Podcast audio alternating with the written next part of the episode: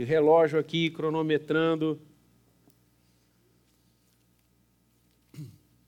Epístola aos Hebreus, capítulo 11. Texto maravilhoso que a gente está estudando. A galeria dos heróis da fé. Hebreus 11. Quem achou, diz amém. Quem não achou, vem para cá para a gente orar por você, porque depois desse tempo todo que a gente está estudando Hebreus, você ainda não conseguiu encontrar, você precisa ficar na escola dominical, viu? Aprender hermenêutica bíblica e como é que os livros da Bíblia se formaram. Hebreus 11, versos 17 a 19. Assim diz o texto santo: pela fé, Abraão, quando posto à prova, ofereceu Isaac. Estava mesmo para sacrificar o seu unigênito, aquele que acolheu alegremente as promessas. A quem se tinha dito em Isaac descendência, porque considerou que Deus era poderoso até para ressuscitar ressuscitá-lo dentre os mortos, de onde também, figuradamente, o recobrou. Vamos orar? Fecha seu olho. Pai querido, tua palavra está aberta diante de nós. Privilégio nosso poder lê-la, poder entendê-la. E sabemos que isso só acontecerá se o teu Espírito nos abençoar. Foi ele quem a inspirou, é Ele quem a ilumina. Dá sabedoria a cada um de nós para, abertos os olhos da fé, por tua ação, o livro santo nos seja o melhor para Deus. Repete comigo. Dando o melhor para Deus. De novo. Dando o melhor para Deus. Temos uh, estudado em Hebreus 11 os heróis da fé. Aqueles homens e mulheres que, movidos pelo Espírito Santo, tocados pelo Espírito Santo, fizeram grande diferença no seu tempo, na sociedade em que viveram, nos tempos em que singraram a existência. Deus os usou. Homens, como vamos ver no final desta grande galeria, de Hebreus 11, dos quais o mundo não era digno. E formando esse panteão está Abraão. A história de Abraão é muito conhecida e nós já falamos sobre ela no verso 8. Abraão foi chamado pelo Senhor para deixar a sua terra, deixar a sua parentela, deixar a sua descendência e um lugar que só Deus sabia qual era. E pela fé Abraão fez isso. Pela fé Abraão abraçou o chamado do Senhor e saiu com Sara e peregrinaram sem saber aonde estavam indo. Patriarca da fé, o pai da fé, um homem que confiou absolutamente em Deus e o Eterno disse a Abraão que da sua descendência faria um grande povo. Que Abraão iria abençoar na sua descendência todas as famílias da terra. Numa visão direta, num ensino direto acerca de Jesus, porque Jesus vem dos judeus. Abraão creu. Abraão lançou a sua vida nisso. Abraão colocou o seu coração nessa promessa bendita do Senhor, que a sua descendência abençoaria o mundo. Deus muda o seu nome de Abraão para Abraão, que em hebraico passa a significar pai exaltado. Abraão entrava nos lugares Abraão chegava junto às pessoas e, ao chamá-lo Abraão, elas estavam dizendo: chegou o Pai exaltado, chegou o Pai maior. Só que ele não tinha filhos. Mas o Senhor havia prometido. E os anos se passaram. E os anos correram. E ele e Sara envelheceram. Como a promessa de Deus aconteceria? Como a bênção do Senhor se espraiaria por todas as famílias da terra, pois ele não tinha descendência. E ele chegou a tentar criar fórmulas humanas para que a promessa do Senhor acontecesse. Primeiro, com uma tentativa frustrada na história, com Agar, deu no que deu, os povos árabes. Depois, com o seu servo Eleazar, onde Abraão também tentou assim dar um jeitinho nas promessas de Deus. Só que o nosso Deus não precisa de jeitinho dado por nós. Ele é Ele.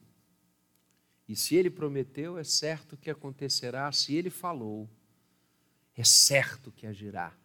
E no tempo de Deus, repare, no tempo de Deus, não no tempo humano.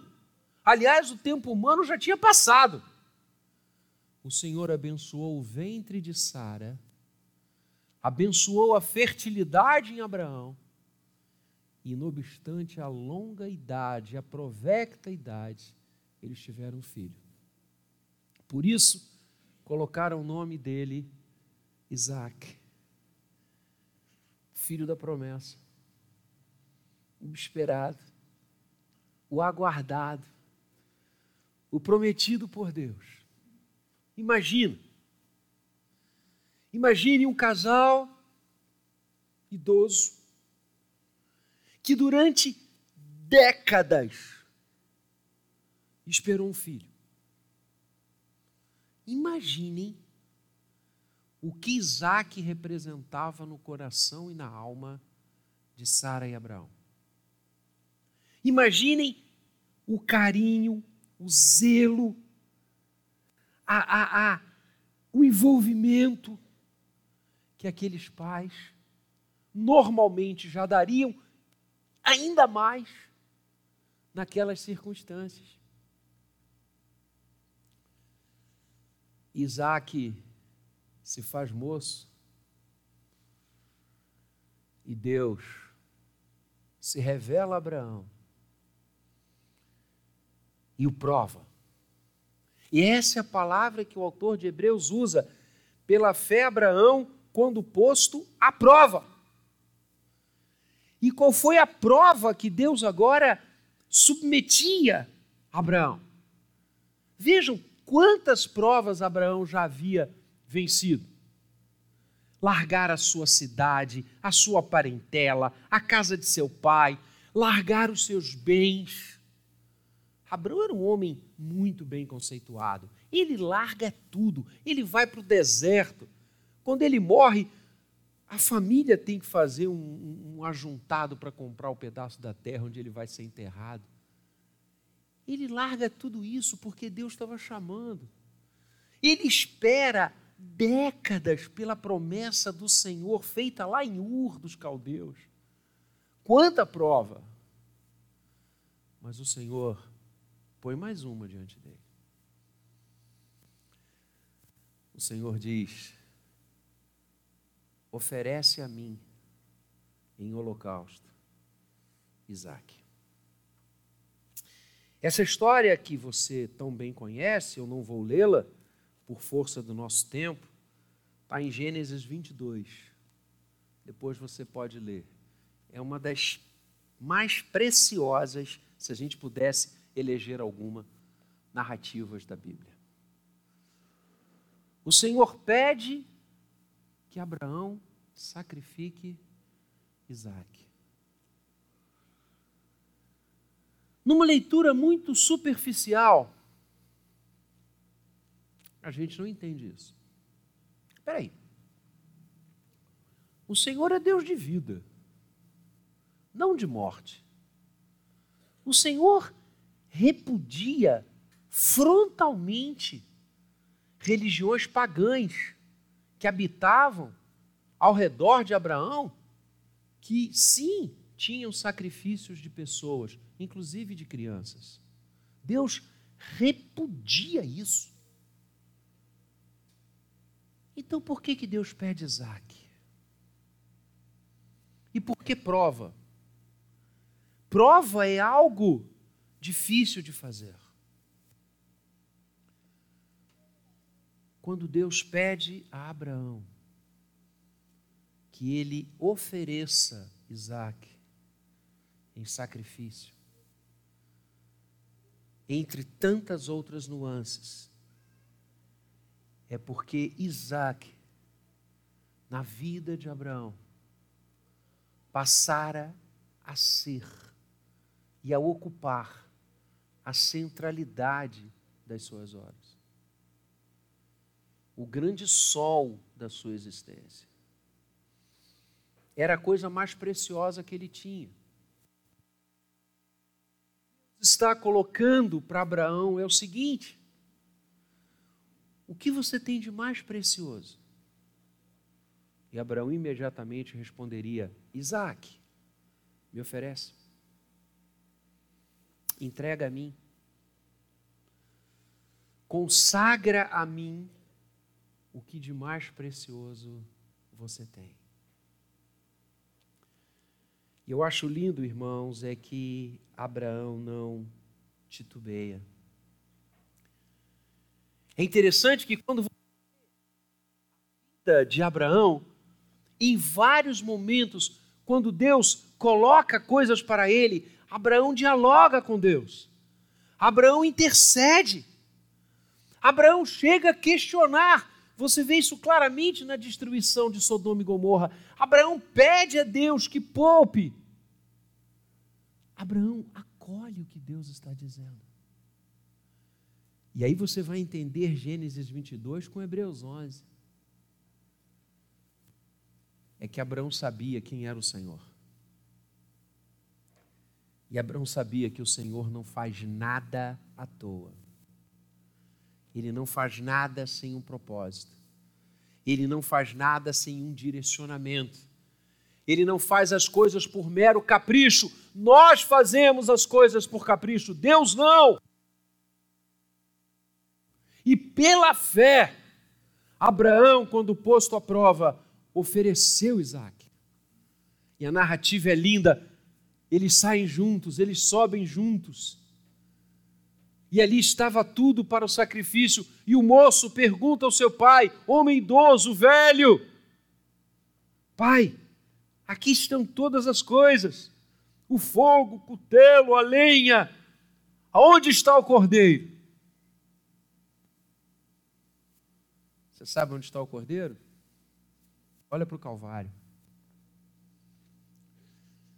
Dando a Deus coisa mais preciosa que você tem. A coisa mais preciosa.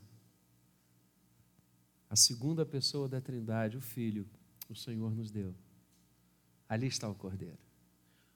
Há uma ambiência impressionante entre essa narrativa com Isaac e o que Deus fez por nós em Cristo Jesus, dando-nos dando-nos o seu filho único para morrer por nós. Mas Isaac não morreu, Jesus sim. Jesus foi oferecido por nós a coisa mais preciosa, mais bendita. Paulo enxerga isso quando ele escreve em Romanos 8: aquele que não poupou o seu próprio filho, antes por todos nós o entregou, porventura não nos dará graciosamente com ele todas as coisas. O Senhor não poupou a sua maior preciosidade, ele nos deu Cristo Jesus. Abraão responde corretamente a Isaac: O Senhor proverá. Ah, que frase, que fala maravilhosa! O Senhor proverá. E Hebreus nos explica por que, que o coração daquele homem estava em paz, por que, que ele estava cândido, por que, que ele estava pronto para oferecer o seu filho. Veja o verso 19: porque ele sabia, considerava, tinha absoluta certeza que o Senhor, o Deus eterno, era poderoso até para ressuscitar Isaac dentre os mortos. Que coisa linda! Só que ele não precisou fazer porque Isaac igualmente aceita o plano de Deus. Isaac igualmente aceita. Ele se oferece. Isaac era moço, forte. Se ele desse um mero empurrão em seu pai velho, acabou aquilo ali. Ele se oferece a Deus. E Gênesis 22, depois você lê ou relê, diz que quando Abraão está para cumprir a prova, ele ouve a voz do Senhor dizendo: Para, eu não quero a morte de Isaac. Eu queria ver o seu coração. Olha para trás. E ele olha e lá está o animal para ser sacrificado. O Senhor proveu. Ali estava o cordeiro para ser entregue. E eles então oferecem a Deus os dois juntos e voltam juntos, dando o que você tem de mais precioso ao Senhor. E eu quero terminar dizendo o seguinte: quando Abraão dispôs-se a dar o que ele tinha de mais precioso para Deus, quando Isaac ofereceu-se como o mais precioso diante de Deus, Abraão retomou e recebeu seu filho de volta. É o que o texto fala no final. Ressuscitá-lo dentre os mortos, de onde também figuradamente o recobrou. Quando eu e você entregamos o que temos de mais precioso a Deus, o Senhor nos devolve para cuidar disso em nome dEle. A questão não era a morte de Isaac, nunca foi. Deus não faz isso. Abraão precisava entender que ele tinha a missão de cuidar de Isaac em nome do Senhor. Isaac não poderia ser a centralidade da sua vida, Deus sim. Isaac não podia estar sentado no trono do coração de Abraão, Deus sim. Deus não tem que ter a primazia na nossa vida, ter a exclusividade na nossa vida. Vou repetir. Deus não tem que ser o primeiro, Deus tem que ser o único.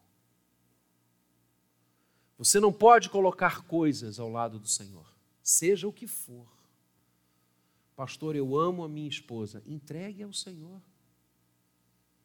ofereça a Deus e você vai recebê-la para cuidar dela em nome de Deus. Ah, pastor, eu amo os meus bens. Entregue-os a Deus. Coloca nas mãos dele.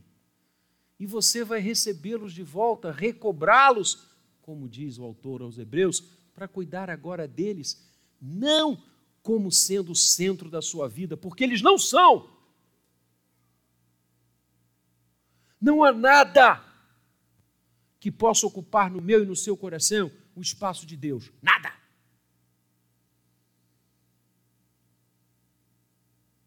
Jesus entrega-se por nós e ressuscita ao terceiro dia. Deus é Deus de vida e não de morte. O que você tem de mais precioso? O que você acha que é a maior preciosidade que você tem? Sua saúde, sua inteligência, seu dinheiro, sua família, seus bens, seu carro, seu imóvel ou imóveis. O que você considera a coisa mais preciosa? Pastor, como é que eu sei o que é precioso para mim. Imagine-se vivendo sem isso. Você consegue? Então isso é o mais precioso para você. O mais precioso é aquilo que você não conseguiria viver sem Ele.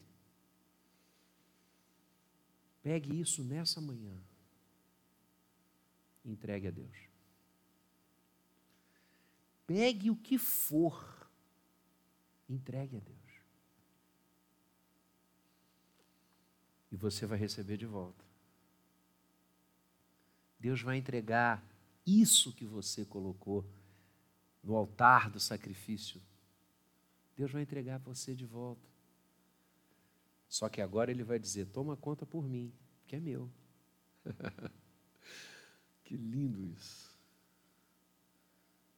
O Senhor tem de ser a exclusividade na nossa vida. Só Ele. Tudo mais deriva dele. Tudo mais é consequência. Eu e você só seremos completos quando entregarmos as coisas mais preciosas que temos para Deus, sabendo que o Senhor nos delega a doce missão de cuidar de tudo isso para a glória do seu nome. A minha família é do Senhor. Eu não conseguiria viver um instante sem ela, por isso eu a coloquei no altar de Deus. Eu a entreguei ao Senhor. O meu pastorado é a coisa mais preciosa para mim. Eu não conseguiria viver sem ser pastor, não conseguiria. Por isso, eu coloquei e coloco o meu pastorado a cada manhã no altar de Deus. E escuto o Senhor dizendo para mim: toma conta da sua família. Toma conta da Wallace, do Vlad, do Gabriel, do Lucas, da Bela, do Rafa. Eles são meus. Você os entregou a mim, eu aceitei. Toma conta deles em meu nome. Eu escuto Deus falando comigo a cada manhã, quando eu abro a palavra para ler. Eu escuto Deus falando: o seu pastorado é meu. Você me entregou, eu aceitei. Então, seja um pastor para mim. Seja um homem que ama as minhas ovelhas em meu nome. Irmãos, Deus é exclusivo. Entrega o que mais precioso você tem nas mãos dele, para a glória do seu nome. Vou convidar os presbíteros para estarem aqui comigo, para ministrarmos